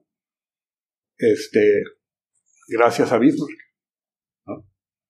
Y, la verdad es que, pues, ¿qué, ¿cuál fue el resultado? Concluimos después en otro one-on-one, eh, él y yo, no es el momento para que esta empresa mexicana de la industria de la construcción levante capital acá. Dice, vámonos primero a buscar capital en México, vamos a desarrollar tracción y regresar, como te dijeron, espérate un poco, y contracción con números reales, porque estábamos hablando de un, de un apenas viviendo un early adopters. Entonces volvemos para acá. Y eso fue lo que hicimos. Y entonces fue cuando levantamos el capital con la FINSA. Oye, y platicaba yo con un VC de eh, peruano que está con Enzo, que está en, San Francisco, trabaja con Rich Capital, ellos invierten mucho en productos para la educación. Y hablamos del otro lado, ¿no? De, de cuando, cómo se da esta retroalimentación a la hora de no invertir en el emprendedor o en la startup. A ti, ¿cómo te ha tocado pasar? O sea, me refiero, digo, creo que también por la edad y tu nivel de madurez lo tomas de una mejor manera. Pero, ¿cuáles sean tus recomendaciones también para cuando pues, no se levantó la ronda? Digo, y a lo mejor se hizo todo bien. Eh, mencionas estos hacks que, que, dejaste aquí que valen oro, pero a lo mejor pues el, mismo inversionista no estaba interesado en ese momento, no era, no era el momento del mercado, lo que quieras. Y hay veces que muchas veces el, el emprendedor se lo toma muy personal y inclusive para un desánimo muy, muy, muy drástico. ¿Cuáles son esas, a lo mejor esas prácticas que a lo mejor a ti te llevaron para atravesar mejor eso? Otra cosa que aprendí en el, en el proceso con Nacional Financiera es que en este caso específico Nacional Financiera no tenía alguien que supiera de qué se trataba. Ya no dijeras Bill Binder. No, no tenía gente que supiera de qué se trataba el ambiente de emprendimiento, de venture capital y de lo que era evaluar e invertir en una empresa. Y entonces te topas con gente, y lo digo por ellos y por otros tres casos, de, que fueron los únicos donde realmente me acerqué a levantar capital, en donde, por ejemplo, uno de ellos, un constructor muy grande, este, me contesta, deja que lo pruebe mi gente y si me sirve le entro. En el momento en que me contestó eso, ahí mismo me cayó el 20 de que ese cuate no era un inversionista. Porque él no estaba viendo la proyección del producto. Él estaba viendo si a él le sirve es bueno y si no le sirve no es bueno. No estaba viendo que el potencial no era para empresas como la de él, el potencial era diferente. Y, y me cayó el 20 de que no oyó o vio todo lo que le enseñé y se centró en que le estaba yo queriendo vender mi producto. Era un cliente, no un inversionista. Que es muy diferente. Y eso hay que saberlo detectar. ¿va? Cuando te paras enfrente de alguien, por eso digo yo, hay que, hay que tratar de seleccionar a quien te acercas. Por mucha desesperación de que te haga falta dinero, no hay que caer en el primero que te soltó tres pesos. Hay que buscar quién es y cómo va a contribuir. En este caso, este cuate, pues, ahí mismo dije yo, no, no te apures, porque además muy, muy amigo, conocido. Este, le digo, no, no, no te apures. Con todo gusto, pruébenlo. Tú dime con quién lo vemos. Ni siquiera se dio el, tema porque él ya no le dio seguimiento. dije, sí, claro, que lo prueben. Pero yo desde ahí dije, este no es. En el caso de Nacional Financiera, me di cuenta que la gente que pusieron a evaluar el sistema, a evaluar el proyecto, no el sistema, el proyecto de inversión, ni siquiera evaluar proyectos de inversión sabía. Tan no sabía que se le atoró la carreta y llamaron como consultor externo al dueño de una empresa de software desde ahí de la Ciudad de México para que les apoyara en platicar conmigo para evaluarlas. Y bueno, pues fue muy bueno, ¿ah? porque el cuate vio el software y dijo, oye, está fregón. Pero de inversión y de números y eso tampoco. ¿no? Entonces les dio la validación técnica y entonces ya los financieros de Nacional Financiera dijeron, va. Pero lo hicieron sin saber qué estaban haciendo. Y yo me excedí, lo sobrevendí le puse un numerote y me lo ¿Y pegó? Sí. Y entonces cuando ya hablo con el segundo y el tercero, ven el numerote y dicen, no, pues yo, eso, pues, o sea, me, me dices que meta tanto y voy a ser dueño del punto 05, pues no. Entonces hay que, hay que tener cuidado. Ni es bueno que te sobrevalúen, ni es bueno que te subvalúen. Oscar, hablemos un poquito de, de esta experiencia que traes fundando empresas pero desde el otro aspecto, que si bien creo en tu caso tienes todo este baje de, Silicon Valley, hablando de fracaso, siete empresas fundadas, ahorita cuatro activas, muy, muy activas. Eh, ¿En algún momento te has echado el clavado de ver qué hubieras hecho diferente para que fueran siete de siete? Eh, de decir, bueno, quizá se pudo haber hecho esto, quizá inversión, desarrollo, talento, qué sé yo. Te has, te has aventado ese ejercicio que quizás no sé si sea necesario. Digo, ahorita te lo pregunto y hay veces que uno se castiga de más, pero hay veces que salen cosas muy interesantes, ¿no? Y sobre todo para girarlas y ponerlas en los carriles que ahorita estás eh, corriendo. Claro. La realidad es que nunca lo hice así como con el propósito de que hice mal y para no repetirlo, sino pues la experiencia te va eh, este, iluminando el camino, ¿no? Una de ellas, este, un primo mío en Ciudad Juárez tenía una fábrica de salas, muebles de sala, y me la llevé una distribución a, Querétaro. Y pues era un estilo de salas muy americano que allá no funcionaba. No, no, no tuvo. Grandes. Sí, sí, sí, así como muy, muy gringas, vamos a decir, ¿no? y allá el concepto era diferente. Este, ¿qué, a, qué quiero, ¿A qué me refiero con esto? O sea, quise forzar un producto que no quería ni necesitaba el mercado. Y es otra vez el tema cuando vas con un inversionista. ¿Por qué te va a invertir a ti y no le va a regalar a los hijos?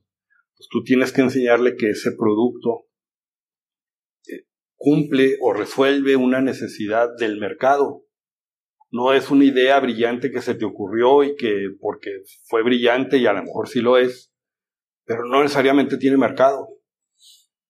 Y ese fue el caso de ese negocio. ¿Sí? Tuve otro, una distribución de, de puertas y triplay de madera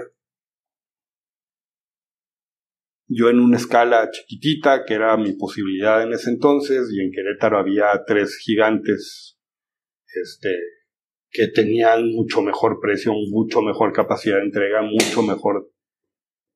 Entonces, pues no tronó, simplemente pues no veía yo futuro ahí, ¿va? Si no le conseguía un gran capital para que eso se multiplicara, no había forma de que eso creciera.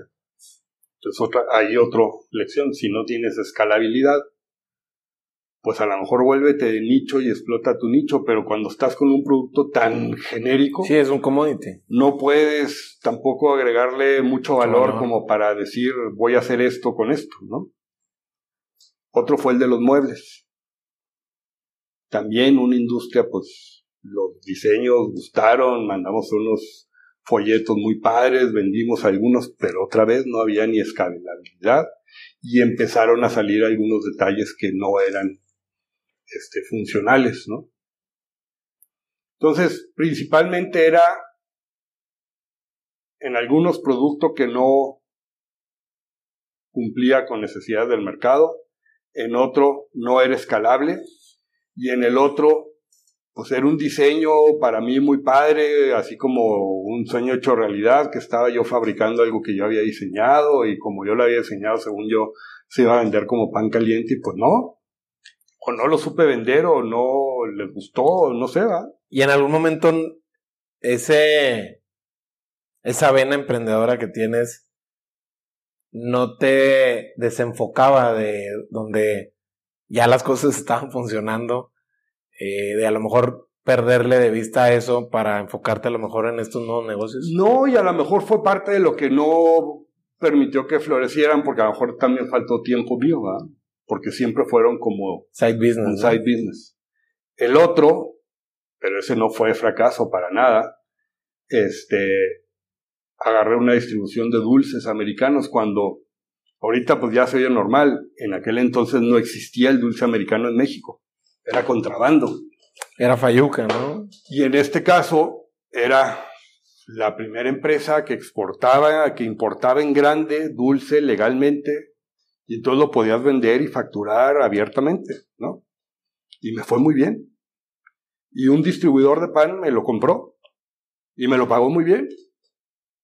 Entonces, pues, en ese momento estaba yo por empezar el, el proyecto del edificio con mi cliente.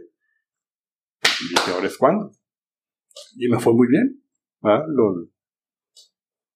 Fui penetrando el mercado, fui agarrando muchos clientes, ya traía una, y los entregaba yo puerta en puerta, ¿eh? o sea, terminaba con las obras a las 5 o 6 de la tarde y a esa hora llenaba mi troca de dulce y me ponía a repartirlo.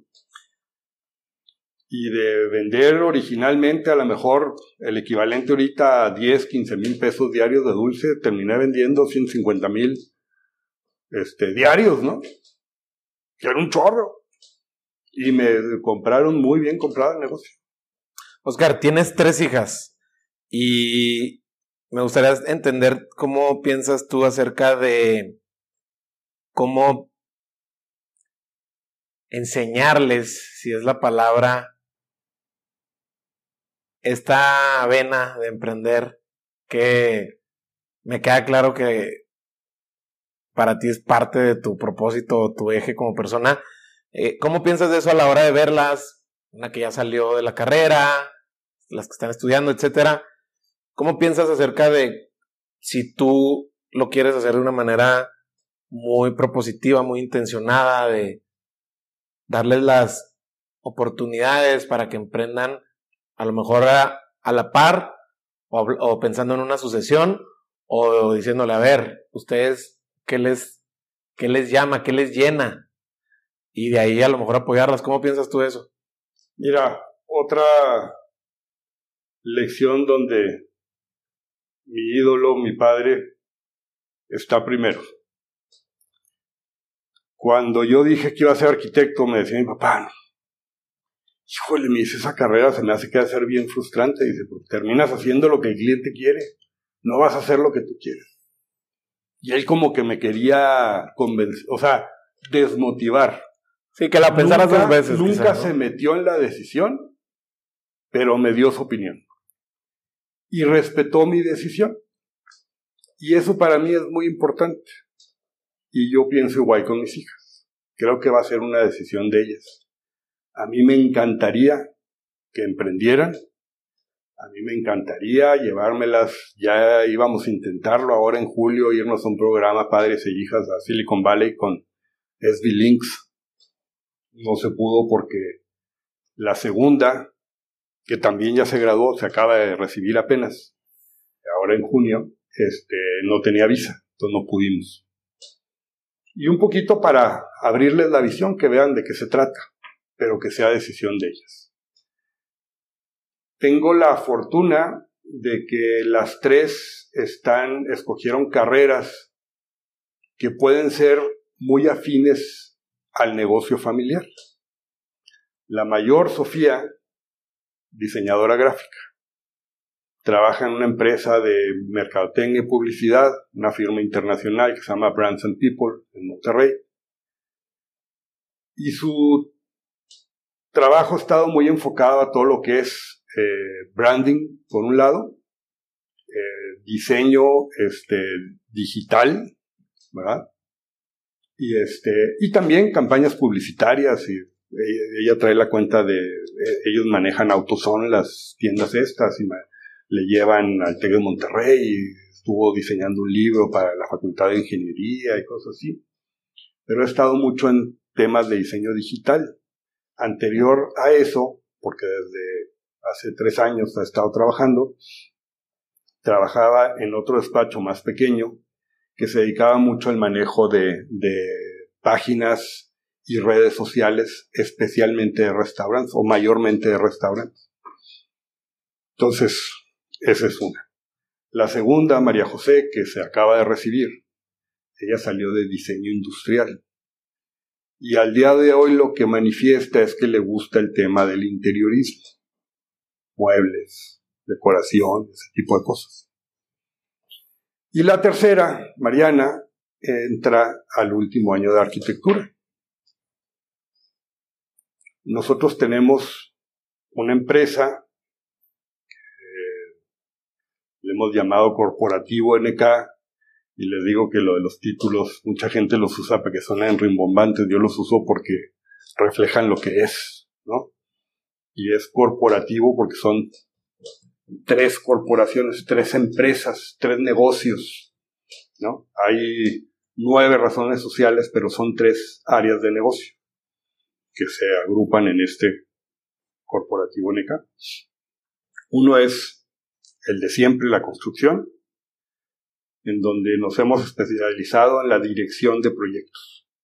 Otra vez, en el cómo manejar, desde cómo definir correctamente qué se necesita, encargarnos de que el proyecto ejecutivo se haga de acuerdo, este, hacer la estrategia de cómo lo vas a controlar, cuántos contratos, qué tipo de, selección, si va a ser concurso, asignación o lo que sea, y luego llevar toda la administración y la supervisión de los trabajos.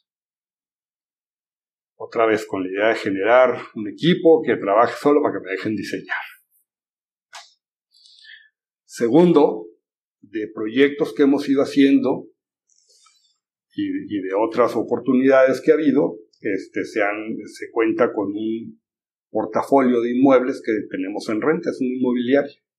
Y en la inmobiliaria desarrollamos proyectos para venta o para renta. Los que nos quedamos están rentados, hoy afortunadamente el 100% de lo que tenemos está rentado y con buenos clientes.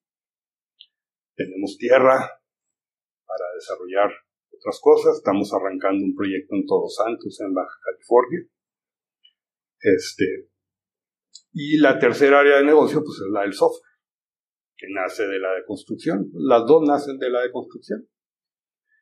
Y entonces, este, si mis hijas deciden emprender o deciden integrarse o deciden quedarse únicamente como socias y trabajar por su lado y aprender por fuera, yo lo voy a respetar.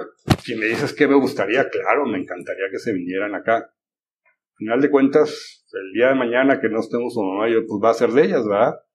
Y lo ideal es que se encarguen de, de, de administrarlo y reproducirlo. ¿Por qué crees que es lo ideal? Porque es su capital, es su patrimonio. O sea, a final de cuentas, mientras estemos la mamá y yo, es de nosotros y de nadie más. Pero el día de mañana va a ser de ellas y si no lo saben manejar, pues igual y se les va entre las manos y no lo supieron ni siquiera mantener. Hoy, por ejemplo, estamos viviendo una experiencia para mí padrísima, no sé si para ella, María José, este, que acaba de salir, pues está buscando trabajo, ella quiere encontrar algo en su ramo, en su ramo, pero por lo pronto está trabajando conmigo. ¿Y qué está haciendo? Empezamos a desarrollar un proyecto en donde vamos a meternos al modelo de competitividad del centro de competitividad, que es como una especie de una auditoría general para meter nuevamente todo en procesos y todo en, en, orden, ¿no? Tener todo perfectamente. Y eso le va a implicar a ella conocer lo que significa tener una empresa. Ese es mi objetivo. Entonces ahorita está entrando y está empezando desde graficar, bueno, qué es el grupo, cuáles son los tres negocios, cuántas son las razones sociales y dónde está cada una, qué se hace en cada una, qué es lo que ofrece esta, qué ofrece esta, qué ofrece el otro, cuáles son los procesos dentro de cada una y tenerlos documentados. Cuando termine este proyecto, que esperemos lo termine, y si no, pues será porque consiguió trabajo en lo que quería, va a tener una idea muy clara de lo que es la empresa familiar, pero sobre todo lo que es una empresa. Y si ella decide el día de mañana poner una, va a tener una base. Una base muy interesante porque es algo que hemos platicado. ¿Quién te enseña de impuestos? ¿Quién te enseña de seguro social? ¿Quién te enseña de, ley federal del trabajo? ¿Quién Los trancazos de la vida. Y si los puede aprender en una maestría en casa, pues qué padre, porque mañana puede irse a poner negocio o lo que sea y va a llegar con una expectativa diferente. O que el día que le entreviste a alguien para darle un trabajo, y volvemos a tu primera pregunta, ¿qué hizo que aquel inversionista me diera más? Pues algo le transmití que le gustó más que a los otros que seguramente entrevistó. Y si ella, cuando le entrevisten, va a tener ese conocimiento y va a poder hablar, pues seguramente la van a considerar diferente, ¿no? Entonces yo creo que va a ser muy productivo. Mariana este, hizo un curso de verano para dejar la carga de materias más ligera. en los dos últimos semestres y estuvo practicando en la empresa, yendo a obra y todo lo demás. Pues digo, ahí están. Vamos a empezar con el proyecto de Todos Santos. El mercado meta es 100% Estados Unidos y Canadá. Ok. ¿Cómo lo vas a promover? En línea. Páginas web y mucha información muy atractiva. ¿Quién lo va a hacer? Entonces, mi idea es respetar lo que ellas decidan. Y sí creo que hay gente que en el ADN tiene el del emprendedor y en el ADN tiene el del corporativo. El que ellas escojan, ese para mí va a estar bien siempre y cuando yo las vea contentas. Pero es ADN, ese no se elige. Así es, el chiste es que ellas descubran qué hay en su ADN. Ok. Pero la decisión va a ser de ellas. Entonces la idea es apoyarlas con las herramientas para que tomen, identifiquen ese ADN y tomen la decisión. Oye, pero como, como papá de ser padre, digo, te interrumpo porque, digo, no, no te voy a soltar la pregunta que, que se me ocurrió de inicio porque será, será spoilearles a, a, tus hijas, que seguramente van a ver y van a escuchar esta entrevista. Eh, debe ser padre porque, digo, 37 años, un poquito más de experiencia, eh, también te dan este olfato de detectar talento. Y ahorita lo mencionabas, de cómo integrar y, complementar tu fortaleza con las de los demás. Y bueno, yo no soy programador, no te sabré decir el lenguaje Linux, lo que quieras, pero sé para dónde podemos empujar el barco, ¿no? Eso es lo importante, la dirección.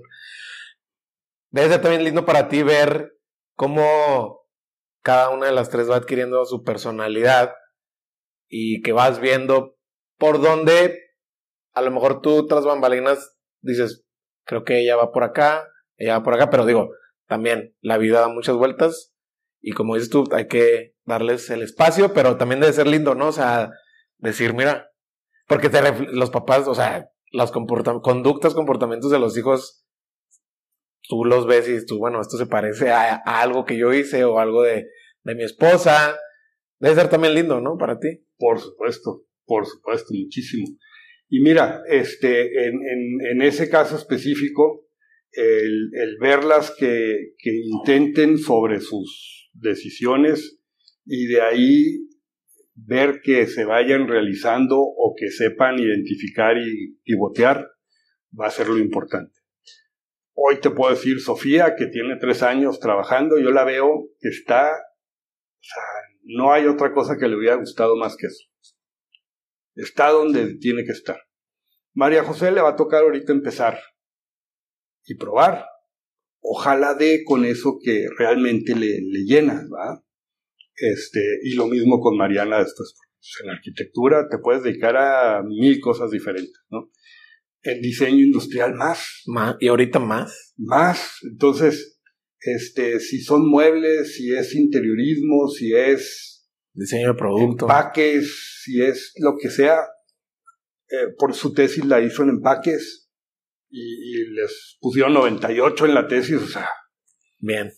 Entonces el chiste es que cuando ya arranquen algo, pues ver, verla realmente tan contenta como, como nos gustaría verla, ¿va? Entonces, este, ese va a ser el, el, punto importante. El punto de inflexión. Oscar, para ir cerrando, y esto es en caso hipotético, seguramente no sé si lo has pensado, pero este es el momento.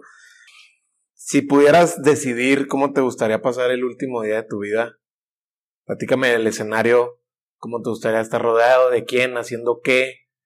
Eh, ¿Qué te gustaría estar haciendo el último día de tu vida si supieras de anticipación cuál va a ser? Fíjate que tengo la fortuna de que mis dos papás se fueron sin sufrir. Esa es una gran fortuna. En, un, momento, mi mamá totalmente sorpresivo, repentino, mi papá, después, a los 93 años, ya traía ahí algunos temas de, de, la, de, la, vejez, pero finalmente no, no hubo un evento así traumático o que lo tuviera sufriendo, ¿no? Eh, si yo pudiera escoger, pues me gustaría verme en mi casa, cerca de mi esposa, este, ojalá de mis hijas y nietos, ¿no? Este, algo que hemos disfrutado mucho en familia es viajar juntos y, estar con ellas y platicar, acordarnos de lo que hemos viajado, de lo que hemos vivido, recorrido, sería un escenario muy padre. ¿Algún alimento, comida? Le hablas al dragón número uno de, este, de esta ciudad.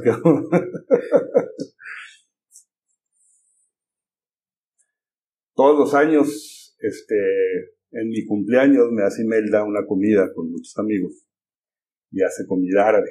¿Comida árabe? Mi mamá era libanesa y aprendió con mi mamá a cocinar y le queda deliciosa la comida.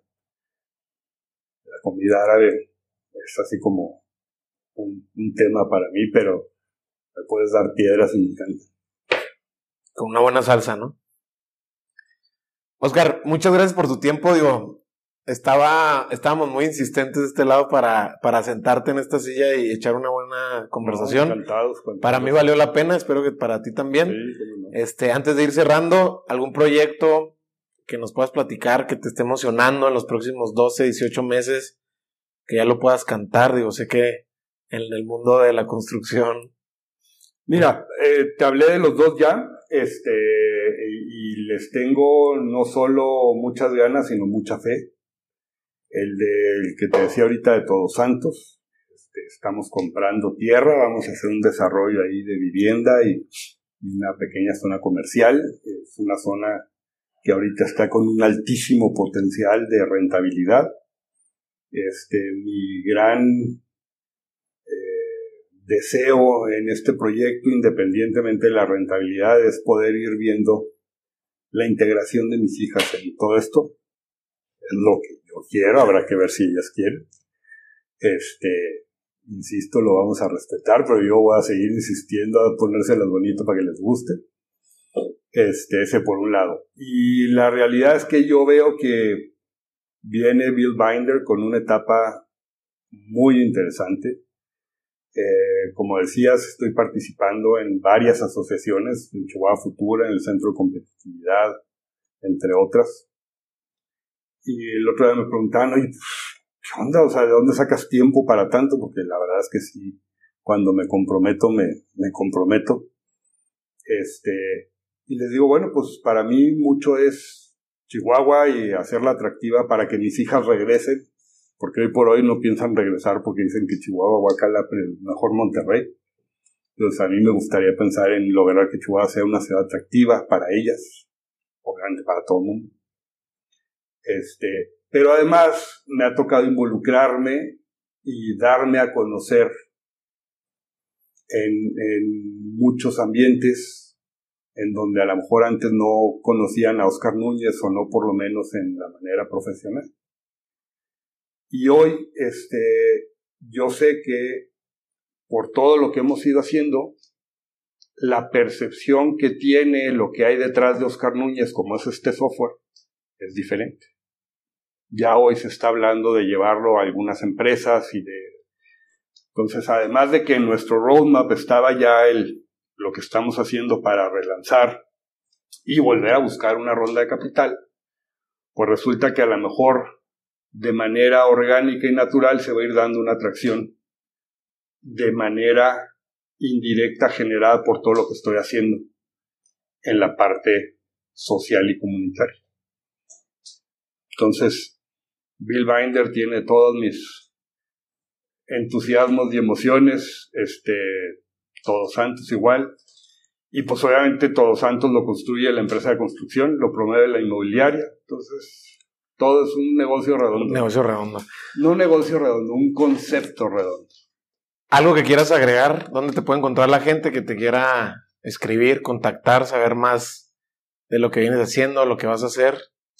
Pues mira, lo más fácil es mi LinkedIn, ¿no? Este, y en Instagram estoy como ONUNC, Twitter ONUNC, igual. Este, y con todo gusto, mi teléfono y WhatsApp, 614-406-5371, ahí estamos a la orden. Este, las páginas de las dos empresas, billbinder.com, nk.com.mx.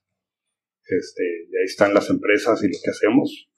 y encantado de contribuir al ecosistema para que esto se desarrolle y volvamos a Chihuahua de otro nivel. Oscar, muchas gracias por tu tiempo. No, hombre, encantado. Gracias a ti.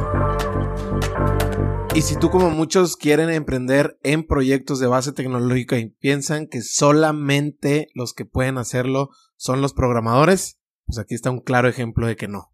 Si este es el primer episodio que escuchas o ves de los más de 100 entrevistas que tiene Lateral, te comparto que lo que más nos ayuda a seguir creciendo para llegar a más gente es que compartas esta charla vía WhatsApp con alguien que pueda conectar con este episodio. También nos puedes seguir en Spotify para que no te pierdas ningún episodio.